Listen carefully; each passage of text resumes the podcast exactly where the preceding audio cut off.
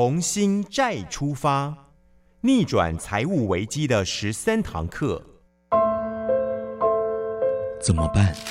疫情工作不好找，没有薪水，信用卡债还不出，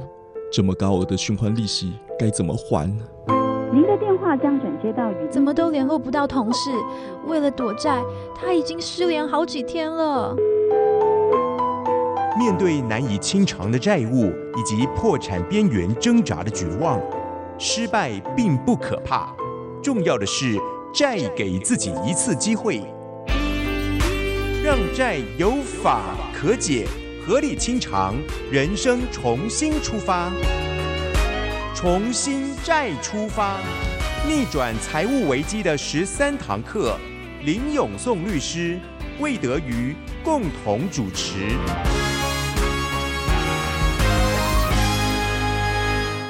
亲爱的朋友，您好，这里是佳音 Love 联播网重新再出发节目。我们的频道有台北佳音 FM 九零点九、宜兰罗东 FM 九零点三、桃园 GO GO Radio FM 一零四点三，以及透过录影或直播的方式，在我们的网络平台，还有卡债受害人自救会的平台，我们都可以同时露出。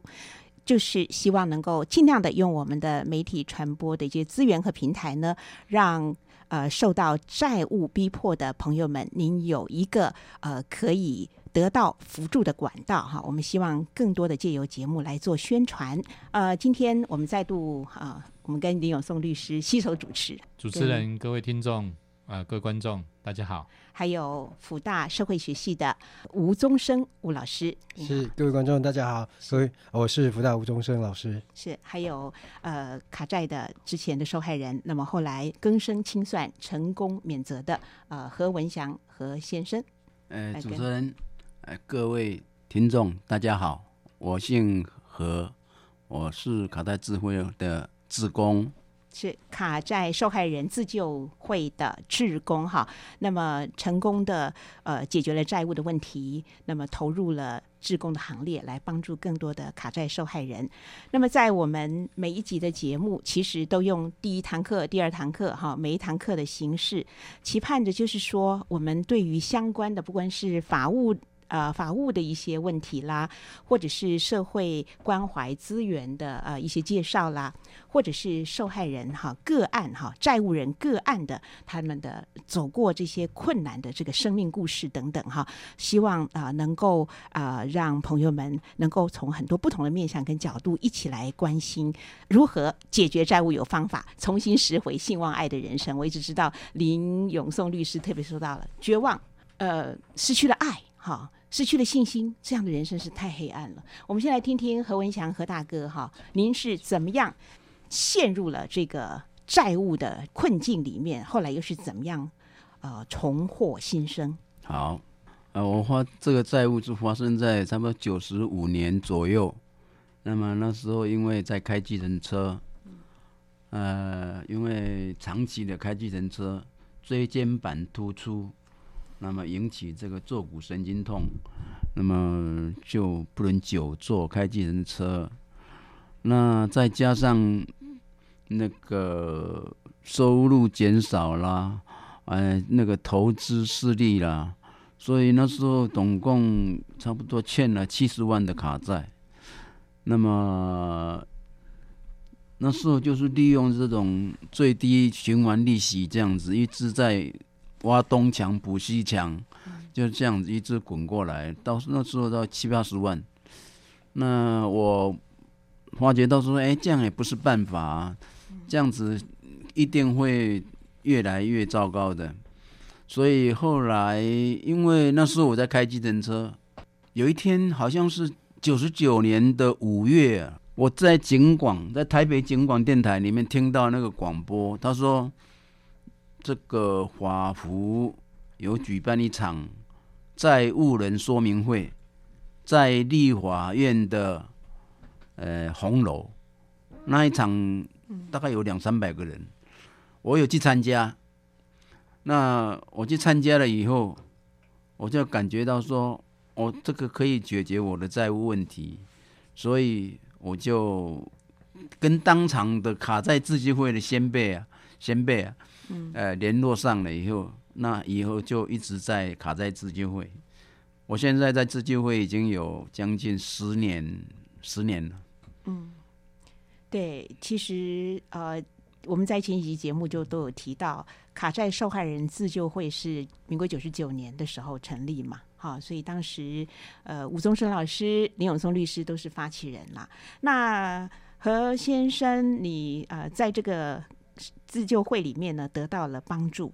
那后来你在自救会呢成为志工，你主要志工服务些什么呢？我因为我本身以前在报社，呃，这个印刷厂上班，就做排版的生那个工作。嗯。离开了报社以后，我出来做照相的材料的这个生意。嗯。所以我对照相也有兴趣。那因为现在网络其实跟排版呢、很相近，在在在做一个布置的，在一个版面的布置的时候，跟印刷以前学印刷的有一点问题，所以说我就把这个工作接下来。我从嗯九十从一百年，从一百年一直把接下来什么 FB 啦、布洛格啦，包括最近这三四年的 YouTube。整个整个整个这个业务都是我在一手在做。哦，等于是卡债受害人自救会他们所有的这个媒体平台，就是自媒体或新媒体的宣传的管道。你刚刚讲到，哎，你很时髦哎，你今年几岁了？我今年已经七十几了。哇，七十几玩这个呃这个媒体平台的这个传播工具，脸书、部落格、YouTube，哇，玩的下下叫。而且我们的节目呢也会在受害人自救会来播出。哎，刚才哈、我们听到何先生他讲他的工作的转换，其实也是一个社会在转变。其实我们现在越来越觉得说，我们固固固定的传统的，或者说你稳定工作的稳定性，已经、嗯、随着这个时代的冲击哈，越来越在变形，越来越不稳哈。比方您说排版。报社的排版其实后来也都改了，那那那不需要签字排版，电脑排版，电脑就用电脑排版。然后后来呢，照相馆，那我们现在 也都不再去冲印了吧？大家就用脸这个手机拍照，照片都在里面了。所以前两天那个富士富士的那个软片也已经收起来了。对对对，那再加上去年二零二零哈，整个疫情冲击，那对于这个。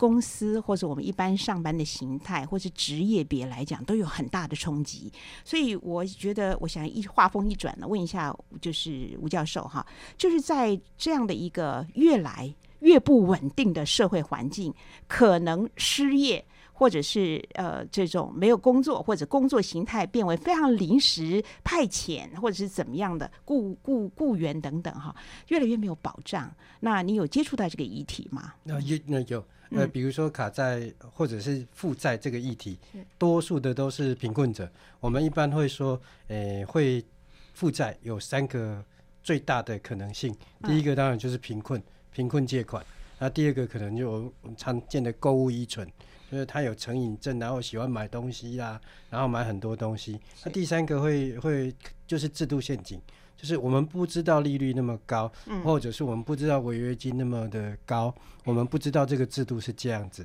但更多数的是贫困贷款。那贫困贷款是他会尽其可能的在他的生活网络去借钱。哦，他他比如说刚刚那个产业那个例子，我现在大家都不洗相片啦、或者是工人啊，那个产业传统产业没落啦，他就会被甩出去。当产业变迁的时候，就会被甩出去。他抵抗风险的能力很低，哦，所以他很容易啊、就必须对去借钱。我们称之为贫困借款。那比如说疫情之后也是，我们在美国也现在全球也都出现这个情况。当疫情发生了，所以呃呃，他的准备金不够，他抵御能力不够了，嗯他就他就会跟最方便就是跟信用卡借钱。嗯那在台湾的情况，呃，日本叫做多重债务，就是他会跟很多方借钱。嗯那台湾的情况跟美国跟日本不太一样，它是多重债务，然后单一化，就是他他其实他会跟很多人借钱，但是因为那时候信用卡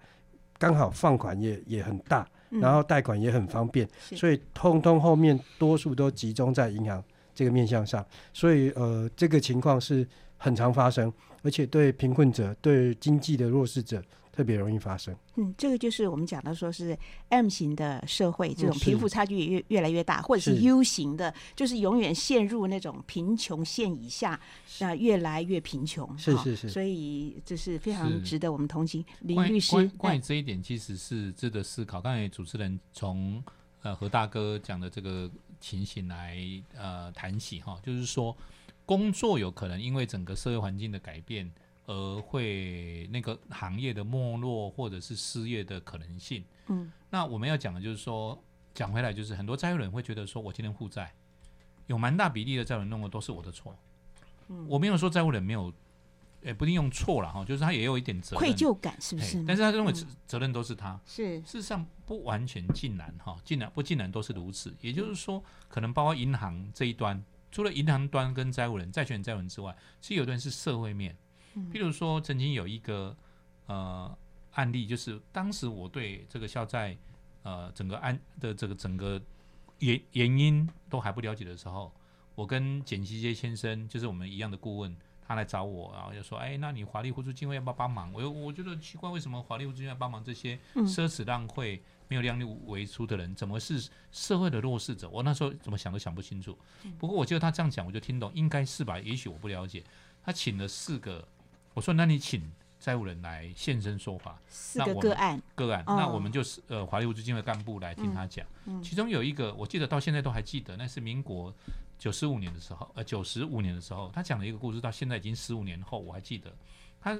三位女生一个男生，那个男生讲到哭了哈，嗯他原来是一个大公司的司机，那开车是很稳定的，大大大老板的司机嘛，反正就对开车赚我的钱嘛。对。可是他他结婚了，他生了小孩，早产了，哇，身体不太好，常常进出医院，然后他就要要请假，那老板就不喜欢他，就把他 fire 掉，就把他炒鱿鱼啦，他就离开了。离开说没关系，要不然我会开车，我来开计程车。嗯好，那这个这个这个部分，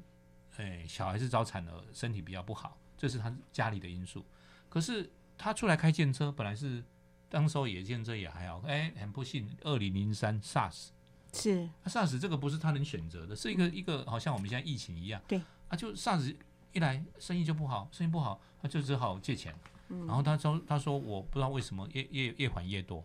所以这一次的疫情来，我想也会造造成有一些行业，哈、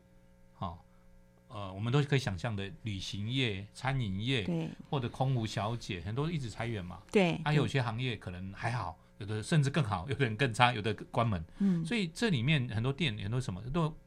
各种各种情况不一样。嗯。那这些因素是社会的因素，不完全债务人的因素。是。我们说要给债务人一个机会，其实有很多的原因，其中一个原因是债务的形成有很多多项的原因。嗯，那其中的的原因就是不完全是他的责任。比如说我我我的亲朋好友里面有空无小姐啊，她原来可能收入是 OK 的啊，她她的收入可以买这样的一个房子，她的贷款可以到这种程度啊。可是，一来没有以后，她可能要找一个这样高薪的工作是不容易的，是那可能就会马上有可能会周转困难的问题等等。嗯如果处理不好，就可能有债务。所以我们要表达的是说，像这样的一个情况，债务人不完全是他的问题啊。因为刚才吴老师讲了一个依存症，其实呃，日本有呃，我们去跟日本交流的时候，他讲了一个故事，在台湾可能不太一样，但是也可以想象。你知道日本有那个爬庆狗啊，嗯就是那种那种爬庆狗那种那种有赌有呃博青哥，好博青哥博青哥，那那个是有赌博性的。嗯那有些人就是沉迷啊，已经上瘾，所以他说我本来出离开公司右转要回家，可是我心里想要右转回家，可是我脚就往往左边去爬进狗。嗯那这是其实他是有需要嗯成瘾，需要被治疗一下。是好所以但这样可能会负债哦，有可能是会负债。嗯所以有各种，有的人说，哎，你为什么要买买买东西？有的有一部分的人是依存症，嗯是他各种因素造成他心理上的没有办法去处理这件事情。是是有一部分是的确提到了，呃，为什么会债务缠身？真的是人有旦夕祸福哈，天有这个不测风云，这个环境因哈，各种呃自然因，各种太多的状况是我们无法去掌控的，所以呃非常值得同情。好，我们呃分享到这里，待会儿继续的来请教几位。分分秒秒守护城市心灵。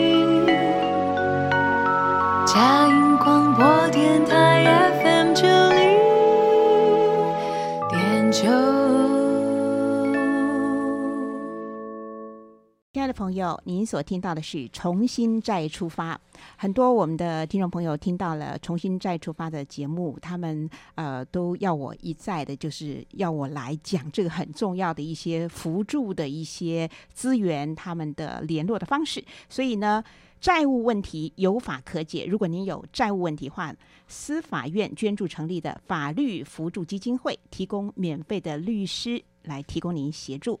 法福会的全国专线是四一二八五一八，帮你一把哈，四一二八五一八哈。另外呢，卡债受害人自救会呢是呃他们的联络专线是零九三三九二二九八四零九三三九二二九八四哈，还有台北林良堂的社会关怀处长期的关怀陪伴债务朋友，他们的联络电话是二三六九五五二零二三六九五五二零。那当然，佳音 Love 联播网分秒守护您的心灵，欢迎您随时的来上网点选收听。呃，也也欢迎您。我们每一堂课哈，十三集的节目，呃，我们不断的哈来呃提到各样的一些您关心的债务解决的问题。好，今天我们邀请到何文祥哈，那么他曾经是卡债的受害人，那走过了这个债务解决的一个途径，那么。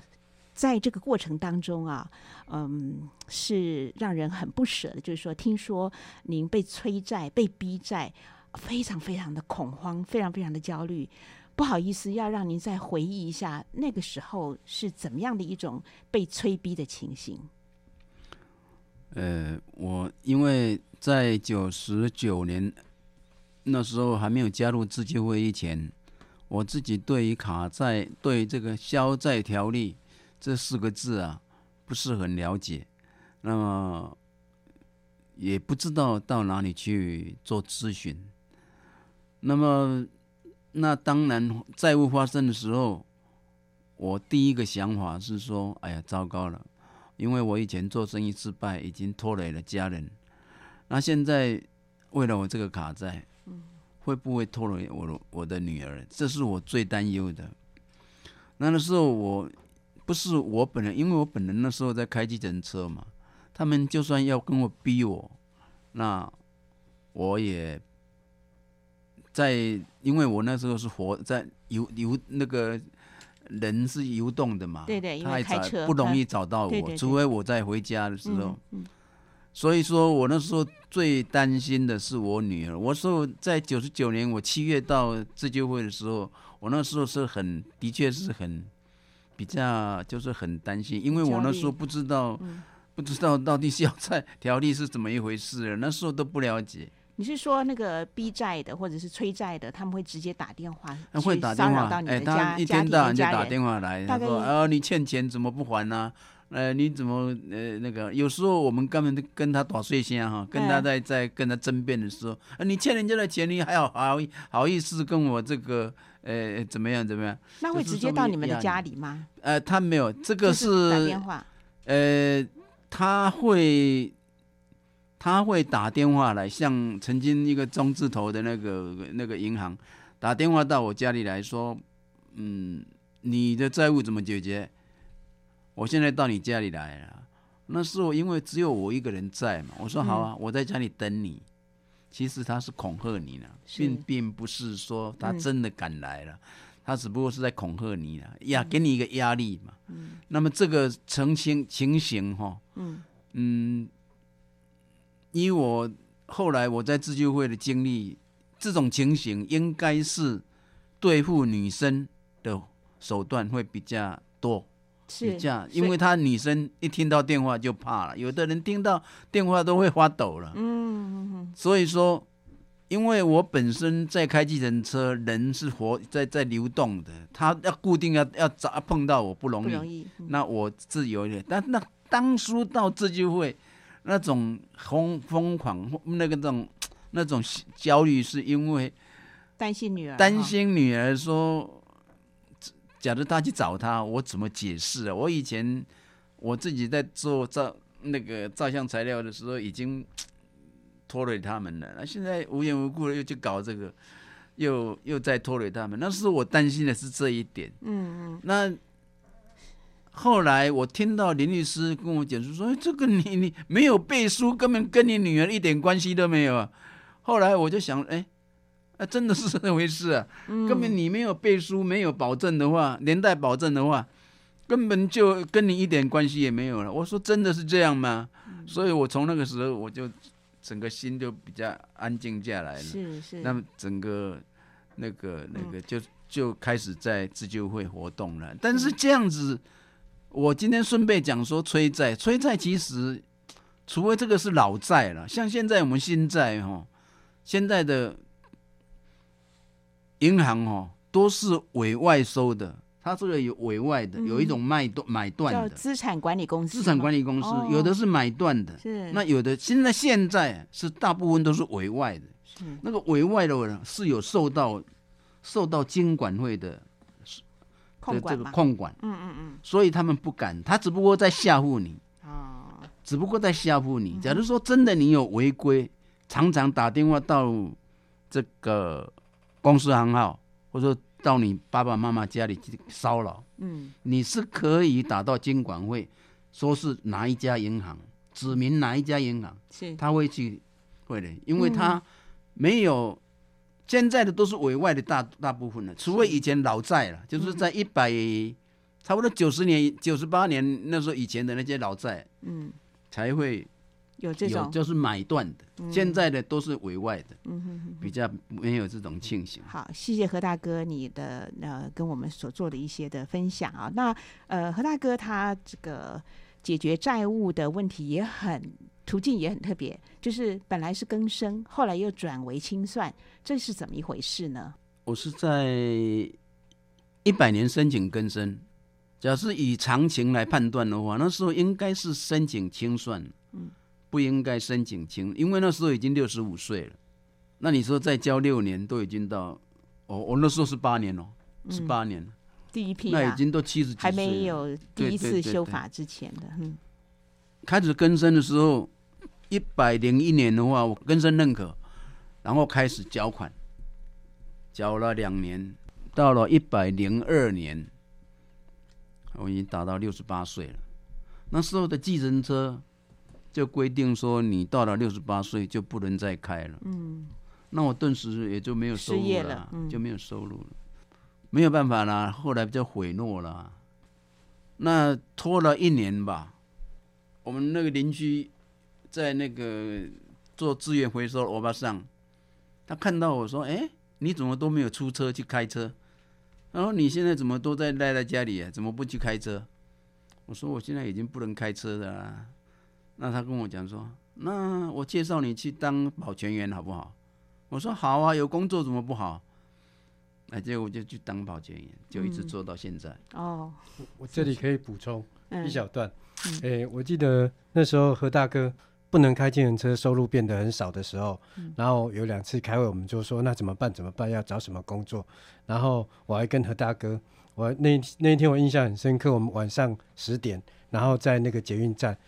然后我就跟何大哥说，如果下礼拜我没有找到工作，我们就去那个卖大字，就是很多街友啊，他在路边卖大志啊大志。杂志，啊那至少我们一个月也有几千块可以生活，那也不嗯错。是，然后我们还说好，那那我们看着办。那所以那时候为什么更生后来必须转清算？因为他的收入已经变得非常低了，根本还不嗯起原来的钱。我还记得有这个插曲。那林律师那呢？后来你在何大哥要不要再说明一下？你后来转为清算的事情要不要再说一下？嗯哦，是这样子。呃，六十八岁就不能开车了。后来我又到公司去上班，上班以后，呃，他们呃银行就知道了，嗯因为我的劳保都已经转过转到公司去了，那他们就来强制执行。那时候的法律是对于说，呃，有规定说有不可规则的事由，就是说你不得有一些不得已的事情，可以这个申请延长两年。嗯但是我已经那么年纪都已经六十八了，你说再给我两年，我还是没有办法。好在我那时候是有找到工作，找到工作，但是那时候两万五，假设说再扣掉，嗯八千块的话，剩下一万七，一万七那时候我要打玻尿酸，因为这个关膝关节退化啊，七算八算就入不敷出了。是所以那时候赵律师就建议我说申请清算，隔了一年就通过了。恭喜啊！哎，我在那个法院的时候，书记法官一直在强调我说你为什么钱不够用？我我有告诉他，而且我去拿了医院的证明给他看，打玻尿酸的证明给他看，他看过以后，他后来就批准我的免责。是。那么，其实清算的时候，我觉得林律师一再在节目当中提到几个态度。好，那您说的，我记得一个是诚实，还有详实，还有一个什么？呃，要呃配合忍耐一下，配合忍耐哈，因为有一啦个流哈程哈。那刚才和大哥讲的这个部分，有几个值得去想的地方了哈。嗯第一个就是说，很多债务人都会觉得说，那我有债务会不会波及我的家人？那法律上是不会。好，我们呃有讲过，就是你负债，你的子女没有责任背你的债，甚至夫妻在一百零一年之后，夫债妻不还，妻债夫不还。法律上没有，但事实上会不会有人担心？会啊，嗯因为我们的催债，呃，刚才何大哥有讲哦，因为如果是银行，呃，它有金管会的管制，但是如果卖给资产管理公司的，它银行管不了，呃，金管会管不了它，所以他们的催债有时候就不是那么讲道理，或者早期银行的催债也是比较不讲道理。什么叫不讲道理？他催你，你不还，催你妈妈，催你阿妈，催你老板，你可能会失去工作，你可能会家人整个造成很大的困扰。嗯那这个部分用电话催，电话催不打紧，有时候告诉你，呃，会来家里拜访，有没有这样？有，确实有人真的到家里下面等他，嗯或者去你办公室，有没有？有，但不长啊，还是有。那这可能会失去工作哈、所以很多人都会问说，他被恐吓说要去你家里，去你办公室，所以我们都跟他讲说，如果真的来，你就报警，警察，因为你的你有你欠他钱没有错，但是你的生活上的安宁跟你你工作上的的的稳定这件事情，不应该负债而受到影响，这个是管区会把它处理掉。嗯，好，那那但是问题是，很多债务人光这样就很恐惧了，好、是光这样就很恐惧，所以基本上刚才说那个催债方式，我们曾经听过有有债务人是说跟呃一个一个老师啊，他小孩很小。啊，就跟他讲说，你妈妈不要你了，你好，就就各种嗯恐吓的方式，让小孩，甚至连小孩都很紧张，好，所以，所以我们讲过这样的案例，所以基本上这个催债到目前为止还没有一个明确的法律，行政命令有规范，但是只能规范银行，但是银行卖出去资产管理公司，事实上是手段有时候没有到刑事违法，但是已经造成很多的困扰，嗯所以这个部分，呃，金管会呃还是没有去通过这样的相关的法律。当时候有一个叫做债务催收的法律，但是一直草案，从民国九十五年草案到现在一百一十，没有人管这件事情。是。现在一百一十年还是仍然没有一个明确的法律，嗯。所以他甚至规定说，你你你打电话一个银行只一一个债权人只能打四通，你可以想象，我如果欠十二张卡，那我一定要接一百二十通，是。哦，没有崩溃也很难了、哈。是的，所以这里面的催债仍然还是有问题，也就是说，那有时候他们会用其他的方式，譬如说写一个公文给你，看起来好像法院的公文，嗯对，所以我要强制执行，你再不给我，我要扣你的冰箱啊！其实他没有权利啊，他要经过法院的程序，嗯他就那个文那个文看起来好像是法院的文的样子，好、是所以他有各种方式。那刚才何大哥又讲到一个很重要的事情，他说我一个月还多少，对不对？嗯。诶，当时候他自行车好一点可以到六十八岁，现在可以到七十，可是事实上也那时候才三年而已，如果六年也也也也只一半而已嘛。所以我们常常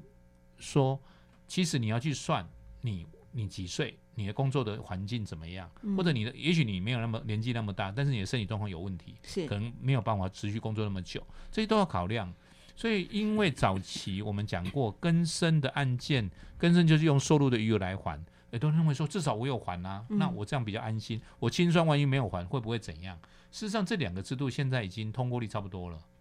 他早期都不敢用清算，其实该清算就要清算。嗯所以当时那时候，呃，何大哥可能也当时的清算确实比较低，所以当时候他有这样考，啊，哎，那时候才差不多十趴左右哈、不到十趴，所以当时会有压力，不敢用清算。嗯不过后来这个制度呃改善之后，两个差不多。还有一个很重要的事情就是，刚才何大哥讲，我更生，我签了，法院也准了，认可了，但是我如果做不到，没有继续履约，叫做毁诺。那毁诺能不能 有什么方法吗？好、那基本上这个部分它会在他的情况会转清算，就是说，因为因为他进一步来强制执行你嘛，哦，嗯扣你的薪水，你一定就还不了。那可以转为清算，那是可以的。也就是说，我们的制度是协商调解，选一个不成立的以后，选择更生或清算。但是更生如果啊、呃他认为你的方案啊、你做不到，不准了以后，他直接跟你转清算，或者你跟生因为履行到一半有困难了以后，他也可能转清算。嗯，啊，所以他的他的流程是长这样。FM 九零点九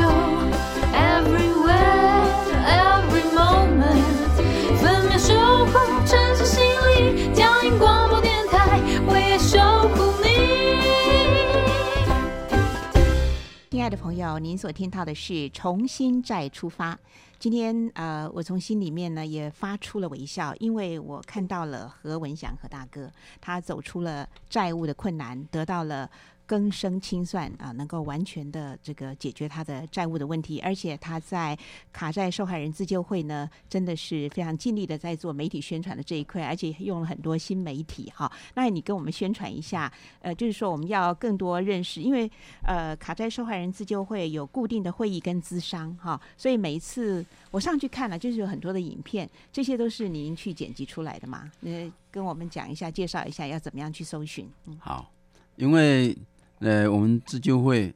呃小本经营了啊，呃 呃，那因为我们都是当初在九十九年的时候，啊、不是哦，在林律师好像圈乔圈的时候捐给我们一笔钱，还有以前王忠 呃王什么？那个那个立委叫什么，他捐给我们五十万块，就一直运运作，一直到现在，所以我们任何事情都是用小本经营了。那因为现在透过这种新的网络平台，那透过 FB、透过 YouTube、透过 blog，那么有很多听众，呃，很多这个听众会在网络上看到，嗯，那么进而到自己会来做咨询。那现在最大的嗯来源应该是 FB 跟 YouTube。那 YouTube 的来源，那个影片来源是我们在每一次咨询的时候做的现场录影，但是有一个就是说，只有赵律师在回答的那个画面，嗯，啊，至于说被债务人，我们并没有去照他，是。并没有去让他把他某种程度的保护了没有他哎，嗯对，在嗯我们保护他，嗯，所以他们债务人是没有什么压力的。是。那么，呃，YouTube 里面有一千多位，差不多一千六百多位的固固定的订阅，关心他们的问题的，比如说强制执行的那些资讯的话，哦，可以达到七八千人点阅。强制执行是在去年，呃，在是在一百零七年、一百零八年通过的嘛？那一段时间，那我们也在强力推销、对推推广这个，让他们知道说，哎，现在只能够扣三分之一，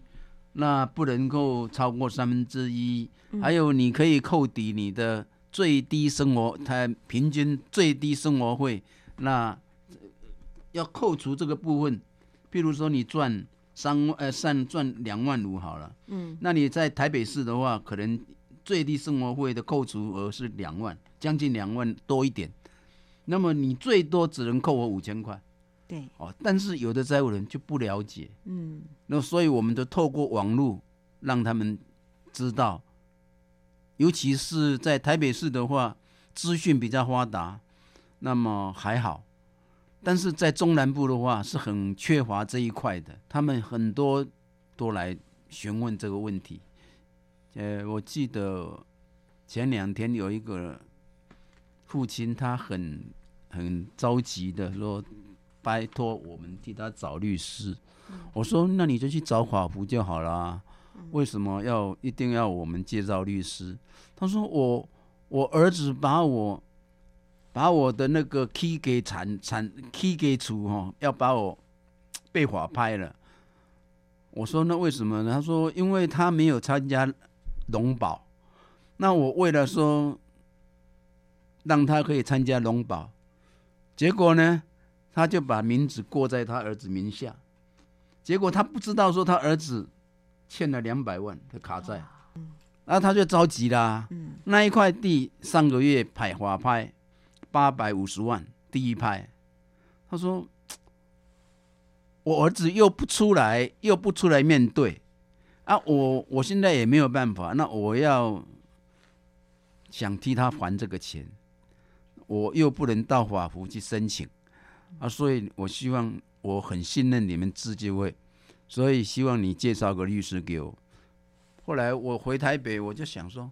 那有谁能够帮他忙？因为他是在台中，那一块地是在彰化田中。后来我就转接到我们自救会的台中分会去，我希望他也能够得到帮忙。所以说，我们透过我们的网络来这样子推来这个推广的话，的确有很多，尤其是中南部的，有很多千奇百怪的事情啊，我都天天天差不多可以收到一通两通，一通两通。Google 里面打卡在受害人自救会，是他就跳出来了。跳出来了，嗯。是。这这可能要补充一下，嗯。如果呃各位打各位听众呃打卡债而已啊，会前面会跳一大堆的资产管理公司跟代办公司的代办公司，那要请各位注意，就是要打卡债受害人自救会，然后就会跑出一个呃卡在受害人自救会的官方的网网站，嗯然后再连过去 FB 跟 YouTube。然后最重要的是，呃，自救会卡在受害人自救会是免费的，是完全不收费的哦，所以请各位放心。嗯哼，是律师有没有要补充？刚才嗯何大哥讲的这一段，其实是让人蛮感动的。然后，事实上你可以想象，自救会本身没有员工，没有办公室，好、场地都是借来的。然后，我们唯一的财产应该是有一只公鸡了哈。不是母鸡公鸡的公鸡，是公用的公用的电话机哦公用的手机好，嗯那那也许以后有机会再找找这朱小姐上来哈，她本身守着这公公鸡，也就是说，她呃刚才说零九三三九二九二二九九八四四，，嗯，这些电话一定要有人接嘛，啊，那接的人要对这个议题了解，是。而且要有耐心啊哈、那朱小姐她是一个非常有耐心的人，也许以后有机会请她来，但是她她她其实需要照顾家人，家人生病，那她还愿意在她这样的很忙碌的当中去回答好多好多，不只是大大台北，甚至有中南部的。嗯，那除了这个朱小姐之外，就是何大哥哦，他们都很长期，不是一年两年，他已经这样前后大概七八年、八九年的时间哈。嗯。那那刚才开始是部落格，好、后来又是什么 Facebook，后来 YouTube，、那那我像这个部分啊、呃，何何大哥常常讲说，诶我都年纪这么大了哈，那有没有年轻一点？我说你最年轻了哈，就没有人啦，就就现在目啊，后来有啦，后来有有一两位可以可以帮，那是很长一段时间就是就是没有人啊，没有人懂这个啊，没有人懂嗯就没有办法。嗯那何大哥，我想不只是懂了哈，我想他的保全应该是副业了哈。那这个是是是是主业，然后他很大的时间在帮忙这些这些事情，我想当做一个使命在帮忙。嗯那可以从网络上得知，可以从我们的的手机里面获得进一步怎么约来这里，能够怎么准备资料等等，这些都是志工在帮忙。嗯 他们帮忙的是的地方不是在自救会活动的时候，甚至背后。所以我常常问，今天你们来十几位来，那你们到底是怎么知道这个资讯？很多都说看 YouTube，因为看影片比较容易理解嘛。是是好那那因为在网络上，像刚才吴老师讲的，其实你只要打的是债务哈、哎，跑出来不是我们的，因为他们都会置顶啊，买了很多广告就广告置顶，就置顶。那代办公司，呃，我们再讲一次哦，哎，叫做中华民国的不一定可信呐、哈、不是中华民国不可信，是因为协会都叫中华民国，协会，它名称就一定要叫中华民国，协会就哈、而且他们收费，他们他们收费如果能够真的帮助你，那也就算了。事实上不是，常常代办公司给你建议的是违法的，他叫你这个这个财产就就就过户给你谁，呃，送给他好了。那呃收入就写写少一点，这个一发现不诚实，就一定是不会过的。那像这样的情况，我曾我们曾经在在自救会那边有一次有一个外人，嗯，他外人是谁？他就是银行的人，是银行的，他表他也表明他银行的人，可是他不想在公开场合讲，他私下跟我讲说，哦代办公司你们要处理。我说为什么你银行的人你是银行？他说因为代办公司的人让我们为难，交错，因为他没有律师，又交错误的方式，可是这个债务人也不懂，就以债务人的名义去做了一些违法的事情。哦，那我要告他，那不能告代办公司，代办公司没有出名啊，我只能告那个出名的债务人啊。是他说这个可能构成刑事责任，而且他如果后来去申请更生清算是过不了的。所以如果收的钱能够帮助他，那也就算了，只是再多一笔钱而已，不是，甚至构成刑事责任，或者是啊，他银行的人也不忍心，他也觉得 不忍心哈，他他也觉得这不对，嗯哦，他也知道这代办公司搞的鬼，嗯所以他们看到我们这样，他反而是说，哎，你们是比较好的，是啊所以我们要表达是说，呃，如果能够通过更多的这样的一个管道，他看到说，哎呦，YouTube 里面真的有律师哦，有名字哦，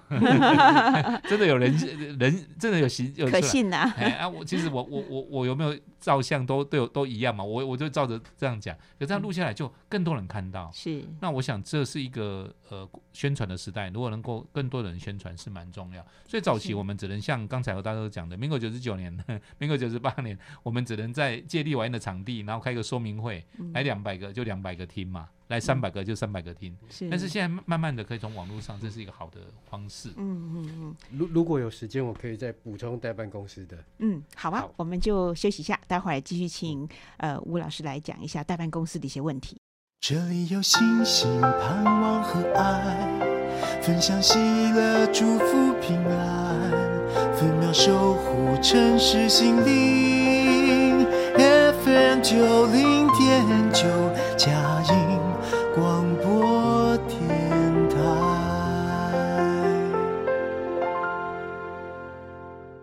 亲爱的朋友，我们回到重新再出发，解决债务是有希望，解决债务是有途径的。那不过呢，在这个途径当中呢，依旧是充满了陷阱，充满了一些危险，可能你会误入歧途，可能你又会受骗啊、呃，失去了更多的钱啊，或者是惹上了刑事的一些麻烦哈、好，那是刚才林律师特别提到这个代办公司一些问题。那我知道吴教授您也有一些话想说，跟我们讲一下。这个所谓代办公司是一些什么样的一些陷阱或是状况？OK，呃，市市面上非常多代办公司，然后他们都会在 Google 或呃各大入口网站下很多广告，然后只要点进去他们网站，就可以看到有哦都非常介绍的非常精彩，也做得非常好，还有影片啊、我如何成功更生清算协商各种都我介绍的非常完美，然后呃有一次我就很皮。我就晚上我们在开会的时候，他哇那个代办公司的服务真好，他可以立刻线上跟他及时通讯，然后他会就有人跳出来回答你说你出现什么问题啊，可不可以帮你解决、有一次我就很皮，我真的真的点了，还跟对方讲啊啊，他就问我你欠多少钱？我说啊一百五十万，他说啊那你住哪里呀、台北啊，那你有薪水吗？有。好，然后我就说、那怎么办呢？他就说哦呃没关系，我们明天约碰面。我要立刻约碰面，这下子换我紧张了。我我我难道要真的跟他碰面吗？他说叠对叠，对他说啊，你在哪里方便我跟你碰面啊？我说那你在哪里啊？他说、哦、我在在那个高雄，我可以明天立即来碰面。你在哪里我都可以碰。我我我心里就想，哎、我我在台北，我难道我要真的跟他约碰面吗？好，结果好了，我就说啊，那好让我再思考一下哦，这个我我再我想一想，等一下再再跟你讨论。然后呢，过了几周呢，也自救会我们开会，一样又有一个人来了，他也是说，哦，他也是代办公司办的。那事实上，对方也立刻跟他碰面，也非常热情，也啊、隔天就帮他办文件、整理文件干嘛之类的，哦，然后立刻就帮他办了，然后立刻就送件了。诶，结果还跟银行协商成功了，但是就跟林律师那个刚刚说的情况一样，他就提出一个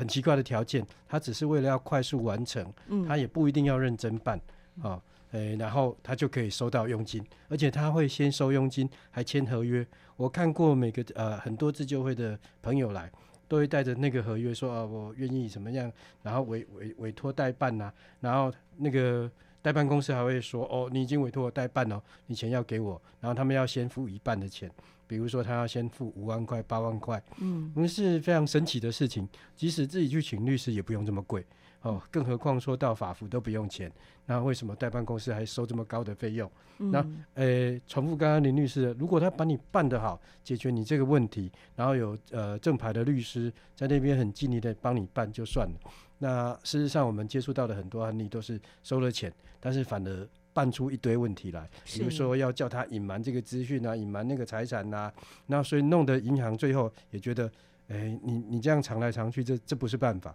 嗯，所以我我想重申一次，如果呃各位呃听众有碰到代办公司，呃他们的服务态度真的很热情，但是请千万啊、呃货比三家不吃亏了，就是看看法服，看看自救会，看看林良堂的各个入口网站，然后也听一下，也不用紧张，多收集一点资讯。嗯应该可以再补充一下。我记得我们有一个案例，他们跑来，那这是一个单亲妈妈，然后她代办公司是在高雄还是屏东，我忘了是高雄边，反正南部。屏东那个是屏东，哦那个是嗯屏东。对，啊，他的服务非常好，第一个迅速，第二个保证一定过，一定对你有帮助哦。啊，那这种话我们都讲不出来，我们当律师都讲不很多话术，嗯这这种话术我们都讲不出口哈、嗯就是说你说啊，我们会尽力帮忙是有可能的，讲到这样已经很很直接了，不会讲说一定过，我们不会讲这种话是，是，也不能讲这种话哈。好，那问题是这些代办公司通通没有律师，纵使他有些跟律师所谓的合作，嗯要服务你的都没有法律背景，几乎都没有法律背景。嗯好好，他们能够办什么？他们像以这个我记得的这个案例，他来说，哎、你的卡还有额度哎、那就一刷二十七万，我还记得那金额，刷了二十七万。他说这样，你付我十二万，十五万你拿去。好，他说他十二万，继续压榨，哎呀，这样，那问题你你一下子刷十五万，到时候你就讲不清楚，为什么你突然花刷十五万？好，是那十二万就交给他。好，他如果能够办成功也就算了，他只会办协商调解，他通常是协商，协商出来的结果是一个月要还一万多，他也才赚两万多块，他有一个单亲妈妈，还有小孩，不可能嘛，活啊？不可能，不可能履约嘛。对，像这样的情况，我们要说的是会害死这这个案子，嗯后面接的我们后面的律师要去处理它，就变成蛮麻烦的。嗯哦，所以我们当然还是可以解决了。我们只是是说代办公司这样的一个情况，大家应该要要要要要小心啊要去找法律扶助基金会是政府的基金会。是是，好，提到了法扶会哈，就是法律扶助基金会。我想请林律师呃，就简单的介绍一下，它是一个，它是政府的还是民间的？它的性质？法律扶助基金会是民国九十三年成立，依照法律扶助法成立的。那这个这个基金会是因为有那个法律明文规定，要帮助经济相对弱势的人能够获得法律的帮助，不限于卡债案件。那这个是司最主要是司法院捐助，等于是 NPO 政府捐助的一个基金会。嗯，它只是说，呃，这样的一个基金会，它用比较民间的方式、热情的方式去经营，能够让更多人能够接触。那基本上它，呃呃是跟一般的民间的基金会不太一样，更不是在办公司哈、所以基本上它服务这个卡债族是不用不收费的啊，不律师不会跟你收费，律师会有基金会付他少许的钱。嗯那基本上，呃，这个代办呃代办公司会跟你收费，又没有专业的律师，这边是不收费，又有专业律师帮助你，啊、所以这基本上是不一样的。嗯那法律扶助基金会因为服务的对象不都是卡债主，卡债卡债案件只是其中的一部分而已。那其他的案件他要审查比较多，诶，那你家里通财工具的人的收入、财产等等，但是对于债务案件不用，就只要你这个案件是消债条例的案件，它就一定过。所以它通过在法务通过的卡债案件的互助的比例是九十九，一般的案件就六六十六，大概是这样的，三分之二跟跟几乎全部哈。嗯所以只要你是真的是卡消债条例可以适用的案件，就几乎法务可以派律师给你。嗯那法务派律师给你通过的比例一定比司法院的统计还高，因为司法院的统计有一大半还是没有律师在帮助。嗯嗯哦，有律师帮助有什么好处？因为在这过程当中，你会知你会看不懂那些条文什么意思，你不知道啊，怀疑那一个文那到底写的是什么意思？也许你有点懂，有点不太懂，那律师知道怎么样告诉你要怎么处理。嗯，那刚才何大哥有提到一件事情，就是说，今天像他，因为他更生，他也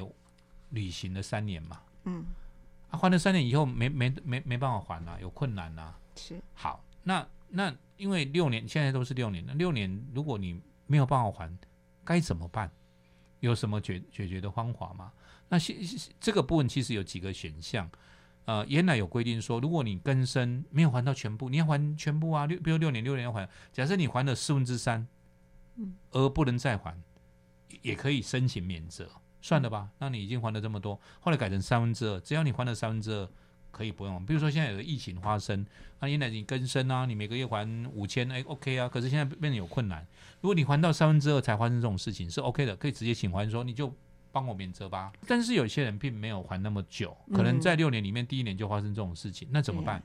他可以说我延长两年。有的人有的人是可以延长就解决，比如说我今天是因为呃，可能是因为只是啊一时性的失业或者一时性的的减薪，后来会恢复，那那我慢一点，我可能可以解决。嗯，但有些人不是啊，六十八岁你就不能当建设司机，你就没有 income，你就没有收入啦。对，哦，像这种情况其实是延长两年没有也没有用。所以他现在改以前在呃何大哥那个时代，我记得还没有一百零七年修法的时候，你不能直接要清算。对，现在可以直接，现在可以转清算，直接你债务人说，那我就清算吧。嗯我原来更生，我也很想还啊，可是还了两年半，发生疫情，我的工作没有了，我现在怎么还？没有办法。好，那我直接请法院准我转为清算，是可以主动申请。那时候他还不能主动申请，那个时候一嗯百零七年，所以有在修修改。是可以主动申请。那主动申请，你譬如说有从有工作可以更生，到变成一半我发生状况，我变成没有收，因为根生要有收入有余额嘛，我现在变成没有收入，甚至生活还有点辛苦，在这样的情况之下，我当然转清算。那转清算用财产或者没有财产也是可以看他们免责。那这样的的呃制度就改的比较好一点。是是好，那那这样的话就不会说哇卡在中间不行。嗯那基本上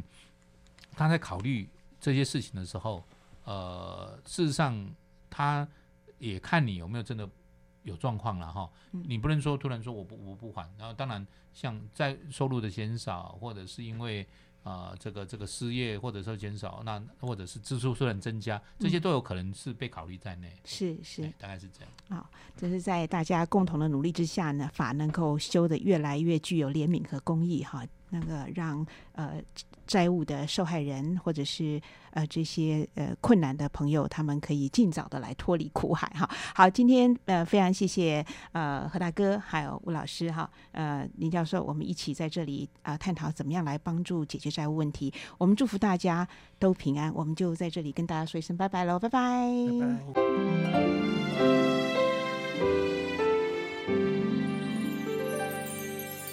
分分秒秒守护城市心灵。佳音广播电台 FM 九零，研究。